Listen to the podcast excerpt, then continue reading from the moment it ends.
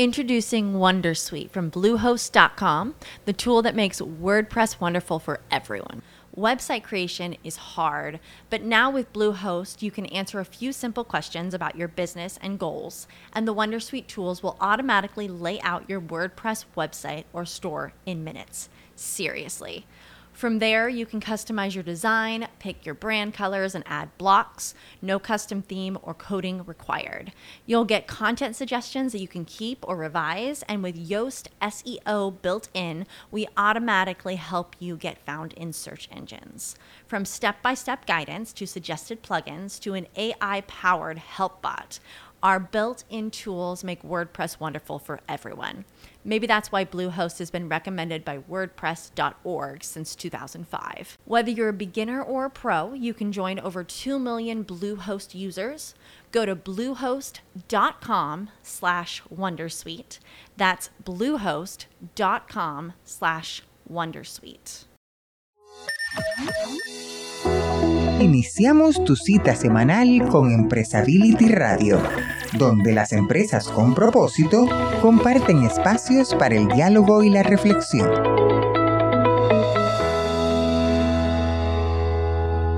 Hola amigos, bienvenidos a una emisión especial de Empresability Radio en una serie de dos programas que hemos preparado con mucho gusto para ustedes sobre los Pandora Papers y los desafíos de la responsabilidad social. ¿Cómo estás, Jaime? Qué gusto saludarte. Muy contento, Felipe, muy contento de compartir otro podcast de la serie Pandora Papers. Creo yo que promete mucho porque nuevamente los invitados son espectaculares. Así es, y nos acompaña en esta jornada Eduardo Schoe desde Uruguay y Reinalina Chavarri, eh, que ha estado en coordinación de toda esta serie de programas aquí con nosotros en la cabina. Le damos la bienvenida, Jaime, también a, a Eduardo y. Y además creo que ha sido una serie exitosa y Empresability seguramente pues va a tener a todos ustedes un documento de gran valor. Aquí está también Reinalina Chavarri con nosotros acompañándonos, así que si les parece bien, pues damos paso a algo. Adelante Jaime, pues escuchamos a Eduardo después del corte.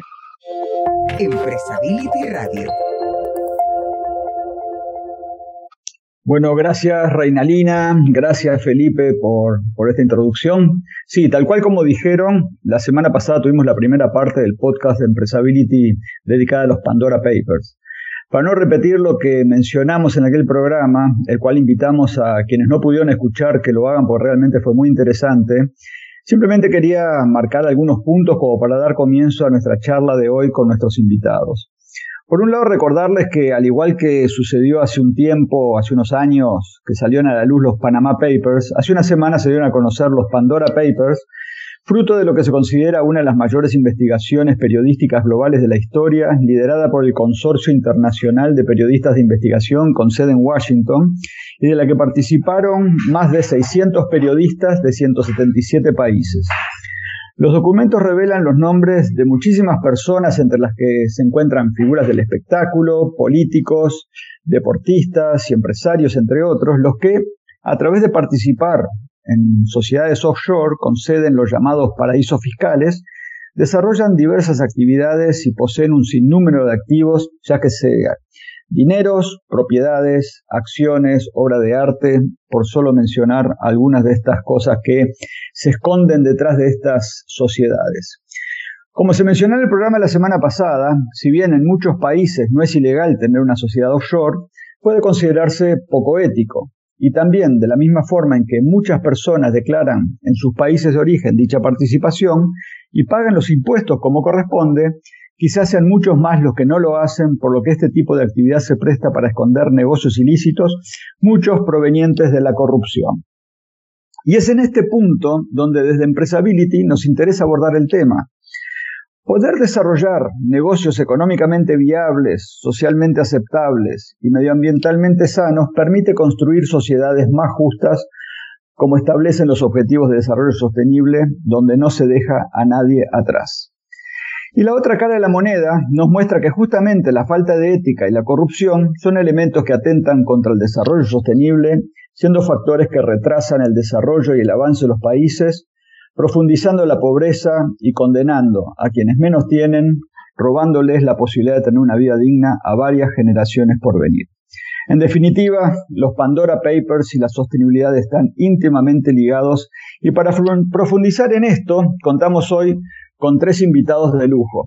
Por un lado, tenemos a María Isabel Rodríguez, abogada de la Universidad del Rosario, cuenta con un máster en Derecho Internacional de los Negocios de la Universidad de Sade de España y un diplomado en Skills and Management para abogados de la misma universidad. Tiene amplia experiencia en transacciones nacionales y extranjeras y en asuntos societarios, contractuales, de inversión extranjero y derecho inmobiliario. También nos acompaña Víctor Ayal de Lemos, abogado de la Pontificia Universidad Javeriana, especialista en ciencias económicas de la Universidad de Notre Dame, máster en leyes tanto por la Universidad de New York University como por la National University de Singapur.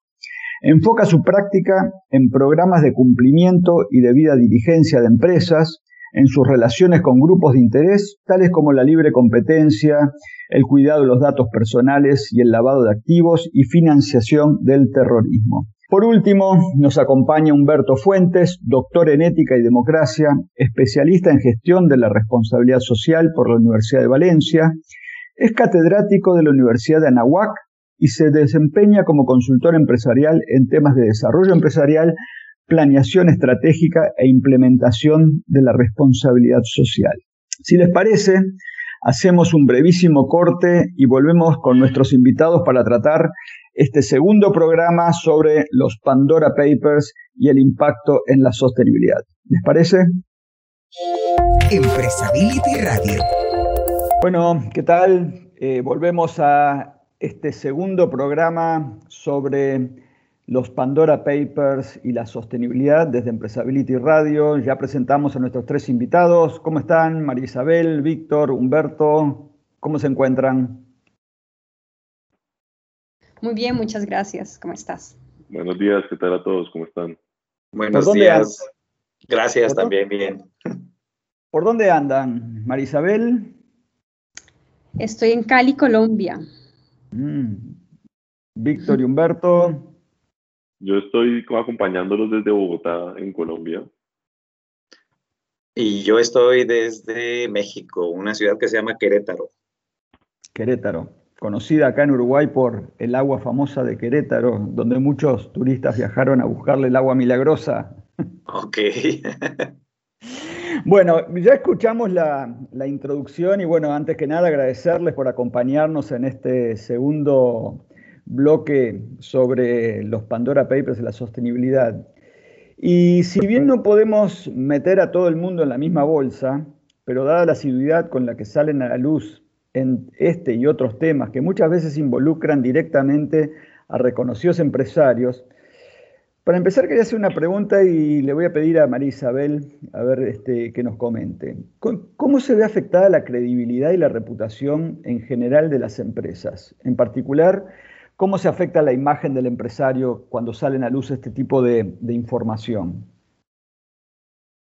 Bueno, mira, mi concepto, este tipo de información cuando sale a la luz, para el público en general, digamos que no tenga eh, un una mayor formación, lo primero que va a pensar evidentemente es que eh, se está tratando de evadir impuestos, buscar eh, falta de transparencia y demás, pero como bien lo decían al comienzo de esta charla, no necesariamente constituye un delito el tener activos en jurisdicciones que puedan ser consideradas paraísos fiscales. Ahora, evidentemente hay compañías, sobre todo listadas en bolsa, que prefieren evitar cualquier contacto con ese tipo de jurisdicciones pero no per se por participar o tener activos en estas jurisdicciones ya eh, haga que una empresa eh, se tenga que tener o entender como aquella que tenga la intención de ocultar activos o su patrimonio. Eh, precisamente en Colombia, muchos personajes públicos importantes, expresidentes, eh, digamos que se reportó sus inversiones en, en, algunas de estas jurisdicciones y en el momento, en el momento en que se, se les pidió que dieran alguna explicación, en algunos casos daban, obviamente esto hay que revisarlo, investigarlo, pero daban explicaciones válidas de por qué, porque a veces, por ejemplo, en Colombia o en otros países de Latinoamérica, no existe una eh, seguridad eh, jurídica, una estabilidad de la moneda, en Colombia, por ejemplo, es pan de cada día el tener reformas tributarias que no dan, digamos, tranquilidad a las empresas y prefieren, digamos, diversificar eh, los lugares o las jurisdicciones donde tienen sus inversiones. Entonces, no per se, o sea, por el solo hecho de tener esos activos, debería a un público, digamos, que conozca un poco de negocios, generar esa percepción inmediata de que se está buscando eh, un secretismo o evadir eh, impuestos en, el país donde se originaron los recursos, por ejemplo, o debieron originarse. Claro está que cada país debe adoptar las medidas, como ha pasado, por ejemplo, en Colombia, eh, para evitar que ese tipo de cosas ocurran con la finalidad, digamos, de defraudar al país o a terceros. Entonces, eh, lo podemos ver en la charla, Víctor también nos puede, podemos eh, ahondar en esto más adelante, pero sí se han tomado ciertas medidas para, digamos, controlar y disminuir, digamos, que se lleven a cabo transacciones u operaciones que tengan esa finalidad de secretismo y, ocultamiento de activos para evadir impuestos, por ejemplo. Bien, muchas gracias Isabel, este, María Isabel, y, este, y justo pusiste ahí, este, me diste pie para, para hacerle una pregunta a, Víctor específicamente, que por lo que eh, comentamos hoy, eh, se especializa en temas de compliance y due diligence, y, cómo, cómo desde el punto de vista de las empresas, eh, todos los procesos de compliance, el tema de del due diligence, de cuando hay este, joint ventures o, algunos negocios que tienen cierto vuelo, ¿cómo deben de actuar las empresas en este, en este tema para no verse arrastrados quizás? Porque como bien decía María Isabel, eh, no es ilegal, pero muchas veces hay, hay líneas grises ahí, cómo no verse arrastrados de repente por socios de negocios u otras empresas con las que se están participando en, negocios que pueden ser totalmente lícitos? Bueno, muchas gracias Eduardo eh, por la pregunta. Es una pregunta muy importante. Eh, desde la perspectiva de las compañías, y tal y como lo explicábamos al inicio, aquí no podemos eh, meter a todas las personas en la misma bolsa y respecto de la información que ha salido en conocimiento del público, pues se ha hecho una pequeña dicotomía, si se puede llamar así, entre los que hay algunos que lo hacen con la intención de ocultarlos y otros lo hacen con intención simplemente de diluir su riesgo de inversión y llevarlo a otras jurisdicciones. Las empresas cuando ven, digamos que existe una exposición a este tipo de, de situaciones, porque sus accionistas estén vinculados a eso, o ya sea porque ellas mismas se ven involucradas en eso, sí deben tomar ciertas acciones. Pero aquí hay un tema muy importante y es repetido y está en las recomendaciones tanto de toda la política en contra del lavado de activos, financiación del terrorismo, como contra todas las, en políticas de, de transparencia ética empresarial. Y es que aquí las empresas tienen un rol donde no son policías ni son jueces. Donde ellas tienen que actuar es como un elemento que nos sirva para la facilitación de conductas indebidas y sus controles están enfocados en la transparencia y en la trazabilidad y en realizar un análisis de con quién están realizando transacciones, quiénes son sus contrapartes, incluyendo los accionistas. Si las compañías tienen una política firme sobre esto, y una política firme sobre esto no es solamente tener un manual con un cheque de listas, sino haber hecho una lectura de entorno, haber hecho un análisis de los riesgos reales a los cuales se ve expuesta la compañía y tiene un sistema que, que funciona, la compañía rápidamente podrá determinar y entrar en esa dicotomía y ser, yo hice todo bajo la ley, yo analicé a mis accionistas y ellos no están cometiendo nada. Que haya un manto general de dudas sobre estas circunstancias es bienvenido y es un debate muy amplio, muy interesante y muy actual. Pero las compañías que deben asegurarse de cumplir con su rol de no servir como facilitadores. Ni son jueces, ni son policía, simplemente tienen que prestar su mejor colaboración con las autoridades. Y ese es parte de su primer relacionamiento con el Estado aquí. Y es, ellos no van a, no van a ser unos aliados de quienes utilicen indebidamente estas formas jurídicas y todo lo que sale a la luz con, digamos, con los Pandora Papers, sino que ellos son unos colaboradores del Estado en poder promover que las jurisdicciones brinden la seguridad jurídica necesaria a todos quienes participan en ellas con reglas de transparencia claras. El rol de la compañía es asumir su, su responsabilidad y entender que ellos deben colaborar con el Estado para que si hay algo indebido, ellos sí tengan información para aportarle a las autoridades, como una forma de garantizar que en general el país alinea los intereses, brinda transparencia y promueve la inversión, porque otros inversionistas saben que cuando entran en estos países van a competir en los méritos, con, con igual circunstancia, sin que aquí entren dineros indebidos, dineros de otro tipo, que terminen afectando la dinámica como se desarrollan las compañías. Y por eso es tan importante que esos programas, tanto de evitar el lavado de activos y financiación del terrorismo, como de ética empresarial, hagan una, una lectura adecuada de su entorno, de cuáles son los riesgos reales, para que los controles efectivamente mitiguen esos riesgos y cuando la compañía se enfrente en este momento, tenga todas las herramientas para, para decir, yo tengo mis controles, no, si hay algo indebido no sabía que se estaba presentando, pero apenas tuve noticia, fui la primera en actuar y aquí tengo todos los documentos para colaborar con las autoridades, porque es un compromiso como de la empresa, de la industria y de la jurisdicción, brindarle a todos reglas claras de juego para poder desarrollarse. De lo contrario, empezamos a desalinear los intereses. Perfecto, clarísimo, Víctor. Muchas gracias y también ni que estuviese preparado, me diste pie para hacerle una pregunta a, Humberto Vargas que nos, nos, este, nos acompaña desde, Humberto Fuentes, perdón, nos acompaña desde, desde México. Eh, en la introducción, y lo mencionó recién Víctor también, en todo esto sobrevuela el tema de la ética.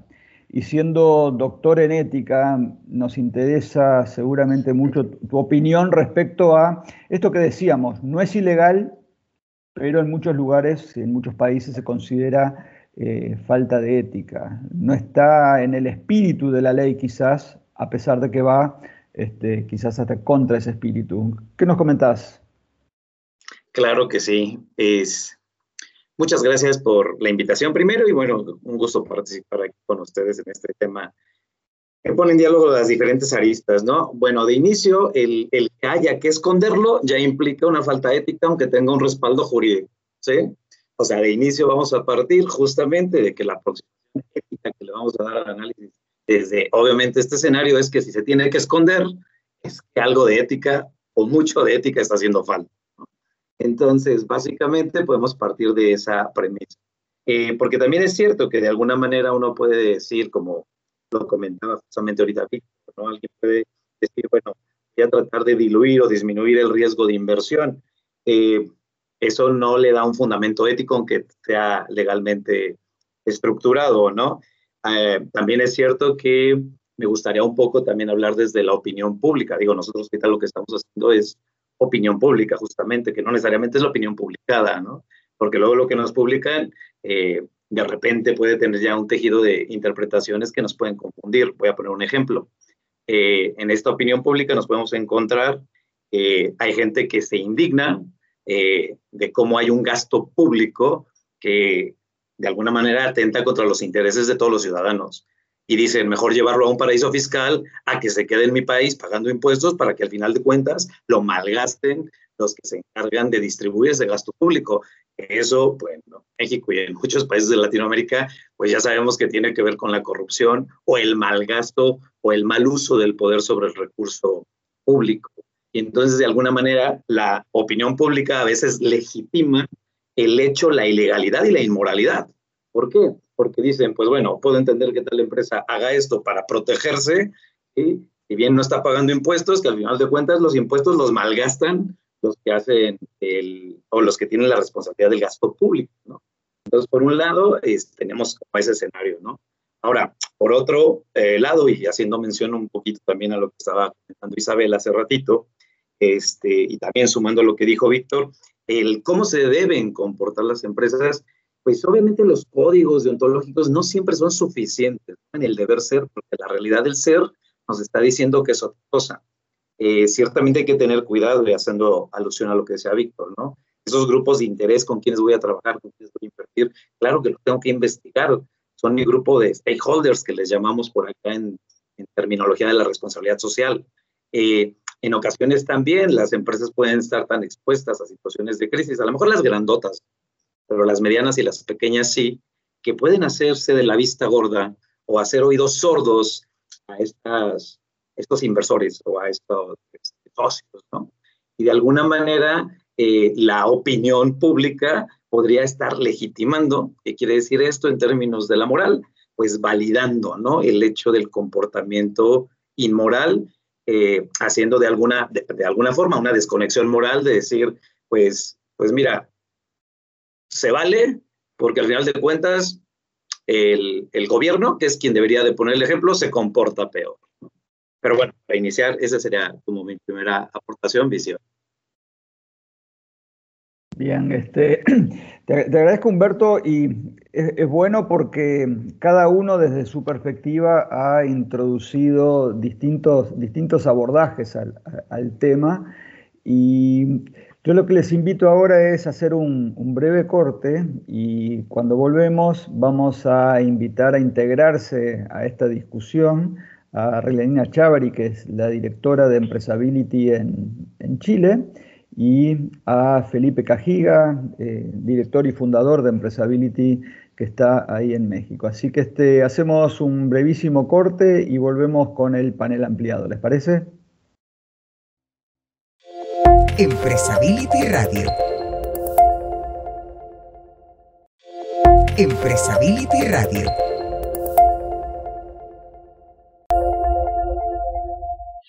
Bueno, ¿qué tal? ¿Cómo les va? Estamos aquí en el segundo bloque de este segundo programa sobre Panama Papers y sostenibilidad, que nos acompañan Marisabel Rodríguez, Víctor Ayalde y Humberto Fuentes. Y en este segundo bloque eh, estamos invitando a acompañarnos también a Reinalina Chávari, que nos acompaña desde Chile y es la directora de Empresability en Chile. ¿Cómo estás, Reinalina? Hola, Eduardo, ¿qué tal? Muchas gracias por esta versión de, un caso que, es tan importante y para, el mundo, pero en particular para América Latina, ya que Empresability es una red iberoamericana, entonces incluimos a, Portugal y España. y, al escuchar atentamente a los tres invitados que les felicito, en particular a cada uno, porque me parece que, han hecho un aporte significativo. Y, me quedo con la idea de que lo legal, ¿ya? existen leyes en nuestros países, no siempre es justo, ¿no? porque hay algunos que lo pueden hacer y, las definiciones que toman para hacerlo no eh, son bastante em, particulares, pero también además caben dentro del espacio de lo privado. Eh, ni, ni, por ser legal no es justo ni tampoco es ético. Entonces, a mí me parece que, que poner esta, esta discusión en, en, su justa medida tiene un gran impacto tanto para los gobiernos, ¿no? Eh, para los legisladores que hacen leyes que, que, muchas veces dejan estos grados de opacidad eh, porque hay que cautelar ciertos intereses, pero también ciertos bienes de las personas que, que pueden acceder a este tipo de, de, de, mecanismos. Y por otro lado, las empresas, ¿no? Que tienen que salvaguardar el tema de la transparencia, eh, que, que, es un bien público, eh, que, que, que, como bien público le hace bien, valga la redundancia, a la sociedad. Y, por otro lado, a los ciudadanos, que si estamos más o menos informados de cómo son los procedimientos que, se tienen en, eh, en este tipo de, de, legislación, podemos quedar amparados o desamparados.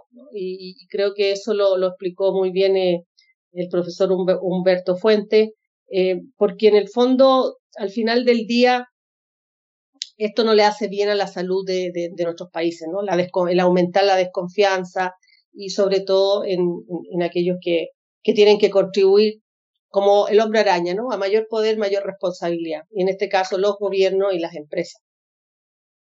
Sí, Reinalina, comparto completamente. Y me quedo también con algo que dijo María Isabel eh, al principio y quizás María Isabel podrías profundizar un poco porque en realidad también tú muy bien señalaste que en los países de la región a veces las reglas no son claras, a veces hay cambios tributarios, eh, demasiados cambios donde quizás sabemos que el empresario invierte a largo plazo y muchas veces en los países de nuestra región las reglas se van cambiando en muy poco tiempo, ¿no? Entonces es como sin darle el brazo a torcer, pero parece como una, un, motivo eh, bastante fundamentado como para poder tener algunas alternativas como estas. ¿Puedes profundizar un poquito más en eso, Marisabel? Sí, claro que sí. Lo que mencionaba también es que no por el hecho de tener activos en otro país significa la mala intención o la intención, digamos, oscura de un empresario de esconder sus activos. Como bien lo dices, puede ser por tener, digamos, diversificación del riesgo de sus inversiones y demás. Ahora, es la tarea de los países también, como yo lo he visto, a pesar de que sí, la ley a veces no se cumple, pero es tarea de los países buscar establecer normas y controles para que en esos casos en los que los empresarios o las personas estén buscando eh, sacar su, digamos, su dinero o sus recursos de eh, su país de origen, digamos, busquen cómo eh, obligarlos a declarar dichos ingresos y mecanismos de transparencia y control por las autoridades. En Colombia, por ejemplo, se han eh, eh, cuando pasó todo lo de Panamá, se establecieron unos incentivos eh, para aquellos que normalizaran y reportaran sus inversiones en el exterior. ahorita, por ejemplo, está muy reglamentado el tema de políticas para evitar el soborno, el lavado de activos, la corrupción y demás, y no solo las normas, sino que la Superintendencia de Sociedades que en la mayoría de los casos, salvo eh, competencia, digamos, privativa de otras superintendencias, es la que vigila a las entidades de que cumplan con estos manuales de transparencia, ha estado activa y ha buscado, por ejemplo, otorgar incentivos para que las compañías eh, declaren, por ejemplo, sus grupos empresariales. Mire, ya no lo voy a sancionar con tanto. Si usted me declara en este año que, que, que, que hace, hace parte de un grupo empresarial y me cuenta cómo es su estructura y es transparente, su, multa baja y yo soy condescendiente. Entonces, digamos que eh, eh, creo que los países también, a pesar de que las normas son eh, a veces burladas por la gente, digamos, y son de, difícil cumplimiento, está haciendo esfuerzos por buscar esa transparencia y, digamos por perseguirla y vigilarla. Eso es lo que eh, percibo, a pesar de que sigan ocurriendo ese tipo de cosas. Cada vez va a ser más difícil eh, buscar establecer estructuras que busquen, digamos, eh, defraudar el patrimonio, la transparencia de un país.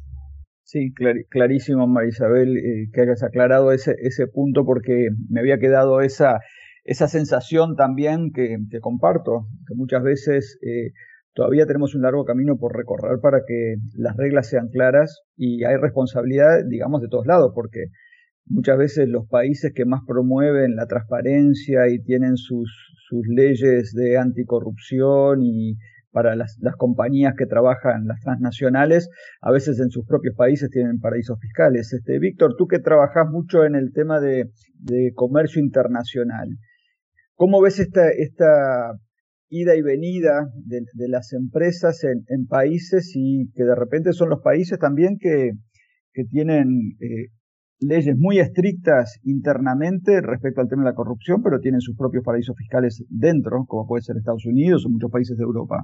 Gracias, Eduardo. Sí, mira, sobre este tema, ¿qué, qué, qué, creo yo? Y creo que estamos en este momento en una versión todavía muy análoga y una versión 1.0 de este problema. Hoy en día estamos viendo que hay estructuras fiscales para que estos bienes, los que no quieren reportarlos cuando hay una intención de esconder bienes, lo puedan hacer y hay otras personas que adoptan estas estructuras por esos motivos o hay países que adoptan algunas ventajas tributarias para poder promover la inversión, zonas francas y hay una serie, digamos, de barreras al comercio internacional. Pero lo que viene es que estamos moviéndose a un mundo donde viene Bitcoin, donde viene otra serie de tokens descentralizados. Al final del día, cuando tú miras todo el debate que se viene presentando, es porque la descentralización monetaria implica el fin del Estado. Porque si está descentralizado la, la moneda y no hay alcance de los recursos, no hay impuestos. Y si no hay impuestos, no hay Estado. Entonces, ¿qué ocurre? Como bien tú lo decías, hay unas leyes hoy en día que aplican para el tema de la responsabilidad empresarial, no social empresarial. La responsabilidad empresarial es un tema de cumplimiento y ahí se agota, digamos, ese recurso. Y es cuando debe venir la política pública de los estados de entender, y esto va ligado precisamente a tu pregunta, que están compitiendo con otros estados y tienen que transformar su rol.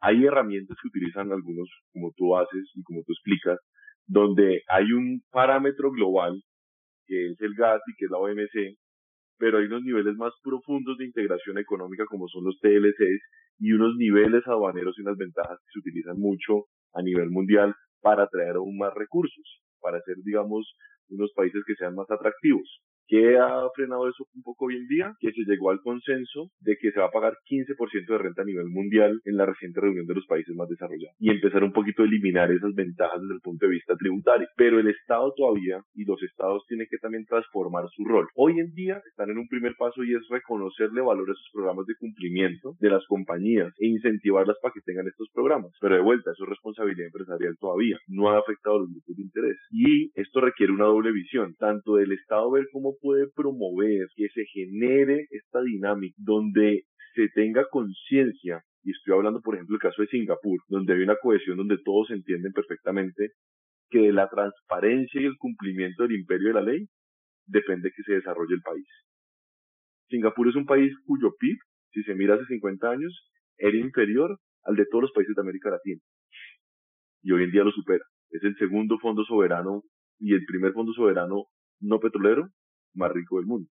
Tiene una serie de consideraciones desde el punto de vista de democracia, que es otro debate que nos ocupa, pero hay una conciencia, una conciencia muy importante de la transparencia y de la claridad en las reglas de juego dentro de esa jurisdicción y cómo eso beneficia a todos. Ahora, ¿qué es lo que ocurre? Aquí vamos a estar en un debate interno, que es lo que ustedes han dicho, donde el Estado dice, es que usted no me paga impuestos y los otros dicen, es que las reglas no son claras y no me gusta su sistema y los impuestos se lo roban y yo no lo quiero aportar. Y esa dinámica solamente se puede cambiar si las empresas también empiezan a tener relacionamiento con esos stakeholders y realizan procesos de fortalecimiento de esos stakeholders para que cese el círculo vicioso. Lo que ha enseñado la historia es que a mayor regulación, y por eso el derecho no siempre es la solución, siempre van a haber vías del que quiere escapar de poder escapar. Y aquí en el futuro no van a ser vías legales, sino tecnológicas, como el Bitcoin y otras herramientas que están haciendo que amenazan la existencia del Estado. Entonces, si el Estado no se reformula y empieza a reconocer esa realidad y las compañías y los grupos y los stakeholders adquieren esa conciencia de que como jurisdicción no van a poder atraer la inversión, las compañías y el valor para generar desarrollo, van a afrontar un problema. ¿Qué ocurre aquí entonces? Esos países que tú mencionas están jugando como no debe ser y no le están permitiendo al Estado realmente buscar cómo debe evolucionar su rol, cómo debe generar nuevas estrategias para generar efectivamente desarrollo. Gracias, Víctor. Reinalina,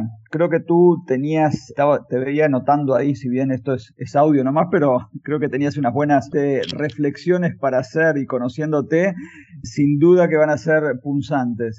anotaba, algún, anotaba algunas cosas que, que, nos planteaba Víctor, pero voy a volver a él y luego me quiero detener también ahora en la pregunta en, en, Humberto. Humberto, eh, esto que, que, nos ha planteado Víctor de, del rol que le compete al Estado y de la debilidad que está teniendo este eh, para enfrentar estos asuntos que antes eran de competencia interna, pero hoy día con una globalización y con unas movilizaciones financieras y capitales tan intensos que hemos vivido, genera una porosidad enorme, ¿no? ¿Cómo lo, cómo lo reflexionas tú desde, desde, desde el lado de la ética, ¿no? El etos, la polis, eh, ¿dónde está la polis aquí eh, puesta en juego con, con, con, esto que nos acaba de explicar Víctor? Y... Este, sí, de hecho me pareció interesantes ambas intervenciones, ¿no? Y desde la parte de incentivar o sea, yo incentivo a que las empresas, yo como Estado, yo incentivar que las empresas se comporten más decentemente, de alguna manera, generando unos mecanismos para que, mira, invito a que no te vayas o que no saques tu inversión o que capitalices socialmente. Ahorita me gustaría hablar particularmente de este elemento del capital social, pero te invitamos, ¿no? De alguna forma, no todas son malas intenciones en el Estado. Hay, ha habido acercamientos en diversos países que han sido como muy buenos. Eh, algunos de ellos se sustentan en incentivos, que de alguna manera es una forma, pues, un poco artificial de motivar la ética, pero que mejor que suceda un poco así, eh, porque ya después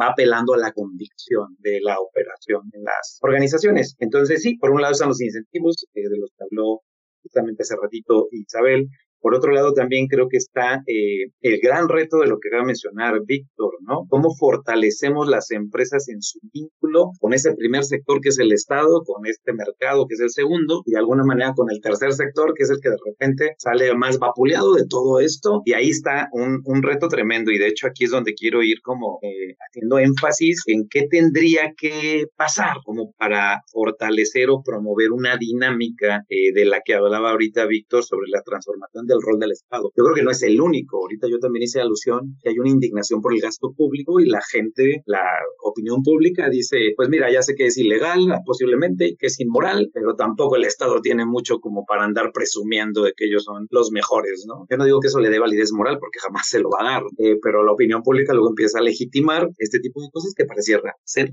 van a cambiar. Me regreso a la parte de la transformación del rol. A lo mejor va a sonar muy teórico lo que voy a decir ahorita, pero tiene un trasfondo ético bastante interesante que viene de la capitalización social. Eh, un capital social sustentado justamente en las relaciones que sí, que subyacen a, justamente a las actividades económicas, pero que al final de cuentas generan confianza. Hace ratito tú, Reinalina, también mencionabas que estaba aumentando la desconfianza. Decías tú, bueno, eh, eh, al parecer esto no nos beneficia a nadie, a nadie, a ninguno de los tres sectores, ni al Estado, ni al mercado, ni a la sociedad civil, a nadie nos viene a beneficiar este asunto, se genera más desconfianza y el capital social tiene justamente recursos morales que se sustentan en la confianza. ¿Cómo vuelvo yo a confiar en un Estado?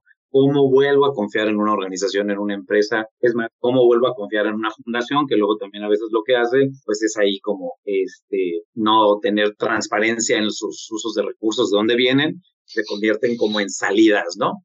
Pero bueno, el capital social ya es un tema que está por ahí eh, en el ámbito de las empresas, desde la ética, para saber cómo lo vamos construyendo o cómo lo vamos reformulando. Y yo creo que en esa transformación del rol del Estado del que hablaba Víctor, en donde es cierto, la descentralización monetaria, como el ejemplo que ponía, está llevando a decir cuál va a ser la del Estado respecto a esto. Y además va a haber una competición, una competitividad entre los mismos estados. Entonces, el Estado se tiene que reformular a estas alturas del partido, porque muchos mecanismos de la operación económica pues se van a sustentar en la inteligencia artificial como vienen siendo las nuevas monedas. Gente que pues de chingue, eso pareciera ser que ponen apuros.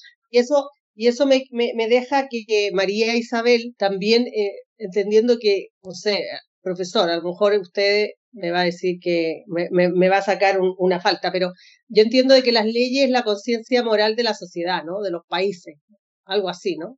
Porque al final del día en eso, en eso, por eso somos distintos y por eso que también eh, hace particular a cada uno de ellos. María Isabel, ¿cómo ve usted el, el, el futuro de, de, de, esta seguridad jurídica o incerteza jurídica que usted hace mención eh, en estas materias, ¿no? Porque en el fondo, si bien es cierto, eh, ayuda eh, a generar estos espacios eh, que desde afuera se ven opacos, pero por otro lado pareciera ser que es la manera que tenemos hoy día en, nuestra, nuestros países para poder dar ese espacio para que venga la inversión, para que los capitales se muevan. Quería preguntarle a usted cómo ve el, el futuro de esta incertidumbre jurídica a la cual usted hace mención y cuáles son los desafíos que usted cree que, que tienen los países de nuestra región o Colombia o los que usted conoce. Claro, mira, digamos que los desafíos siempre van a estar porque siempre hay partidos distintos, no políticos, y sobre todo en esto, en, Latinoamérica, entonces está izquierda, derecha y se turnan el poder, que eso evidentemente puede generar esa incertidumbre y no, y no, y es muy difícil, digamos, manejarla o controlarla. Ahora, lo que yo sí creo es que los países están a raíz de todas estas llamados escándalos o filtraciones, y demás, haciendo esfuerzos precisamente para buscar la transparencia independientemente del partido que esté el gobernando. Siempre va a buscar precisamente por ese bien tutelado de la transparencia que mencionabas, eh, buscar mecanismos para, si bien yo sé que cada, cada, cada persona, la ética, la ética no debería depender de una ley, pues es esa ética del Estado que un gobernante intentará sí o sí, por lo menos, tratar de, de, proteger, independientemente de su eh, inclinación política. Entonces, veo que con, con, buenos ojos que ocurran ese tipo de filtraciones, porque sí van a, a continuar con los esfuerzos del Estado de proteger, digamos, toda la transparencia pero la, la, la, inestabilidad jurídica, incertidumbre y demás es un gran desafío porque eh, los políticos no ven, eh, digamos, su país, en mi concepto y mi percepción, lo ven de acuerdo a sus convicciones, no digamos a su eh, proceso histórico solamente, sino a sus convicciones de partido, que evidentemente generan cambios de normas, cambio, inestabilidad jurídica, por ejemplo, en el caso colombiano y, y, y lo veo en Latinoamérica. Eh, María Isabel, este, nos diste pie como para varios programas más, te diré, porque si metemos ahí este, que, que realmente desde Pressability vamos a tener que, que, que abordarlo sin duda en algún momento.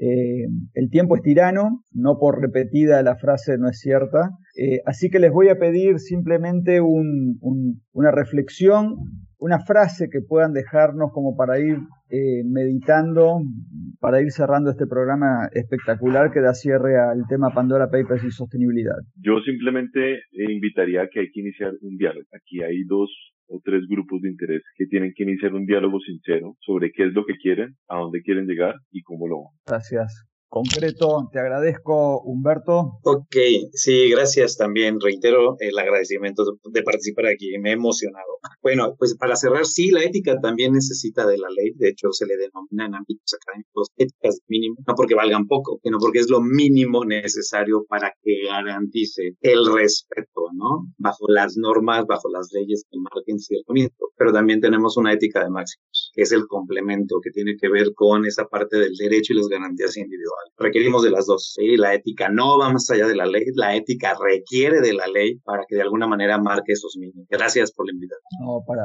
para Empresability ha sido un placer tenerlo, Reinalina un cierre, por favor. Bueno, que eh, un poco al tenor de lo que han dicho, ¿no? Que la ética, los negocios y la política son como el aire, que nos, que, que la valoramos cuando nos cuando, cuando, no la tenemos. Entonces son temas muy importantes eh, para nuestros países y creo que me quedo con eso, ¿no? Que necesitamos más oxígeno y del bueno para poder para poder eh, refrescar eh, la, la, calidad de, de, de la democracia de nuestros países y la sostenibilidad de las organizaciones, entre ellas las empresas. Buenísimo, gracias Reinalina, y, y, sin duda son temas que en la región nos, eh, nos desafía, los temas políticos, Empezamos con María Isabel y bueno, finalizamos con la reflexión de María Isabel y ahí sí cerramos el programa de hoy. Muchas gracias, Eduardo. Yo a lo que invito y mi reflexión es que seamos positivos en que se está migrando, se está intentando evolucionar a, a un sistema transparente y que todas estas noticias y todas estas filtraciones nos llevarán a mejorar como sociedad y a incluir como presa a las personas que tengan esas intenciones de falta de transparencia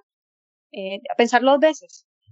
Entonces veo esto con ojos positivos a pesar de ser un reto y un desafío muy grande para la sociedad. Bueno, muchas gracias. Y bueno, y con esto estamos dando por eh, concluido nuestro segundo programa de Empresability Radio que abordó la temática de los Pandora Papers y la sostenibilidad y los desafíos para el desarrollo sostenible y la responsabilidad social. En este segundo programa tuvimos eh, la grata presencia de María Isabel Rodríguez, Víctor Ayalda Lemos y Humberto Fuentes y la participación especial de Reilaina Chavari, directora de Empresability en Chile. Muchas gracias y nos estamos viendo en un próximo programa. Y hasta aquí, Empresability Radio, tu espacio para dialogar y reflexionar sobre las empresas con propósito. Estaremos esperándote para la siguiente semana. As humans, we're naturally driven by the search for better. But when it comes to hiring, the best way to search for a candidate isn't to search at all. Don't search, match with Indeed. When I was looking to hire someone, it was so slow and overwhelming. I wish I had used Indeed. If you need to hire, you need Indeed. Indeed is your matching and hiring platform with over 350 million global monthly visitors, according to Indeed data, and a matching engine that helps you find quality candidates fast. Ditch the busy work. Use Indeed for scheduling, screening, and messaging so you can connect with candidates faster. And Indeed doesn't just help you hire faster. 93% of employers agree Indeed delivers the highest quality matches compared to other job sites, according to a recent Indeed survey. And listeners of this show will get a $75 sponsored job credit to get your jobs more visibility at Indeed.com slash podcast. That's Indeed.com slash podcast. Terms and conditions apply.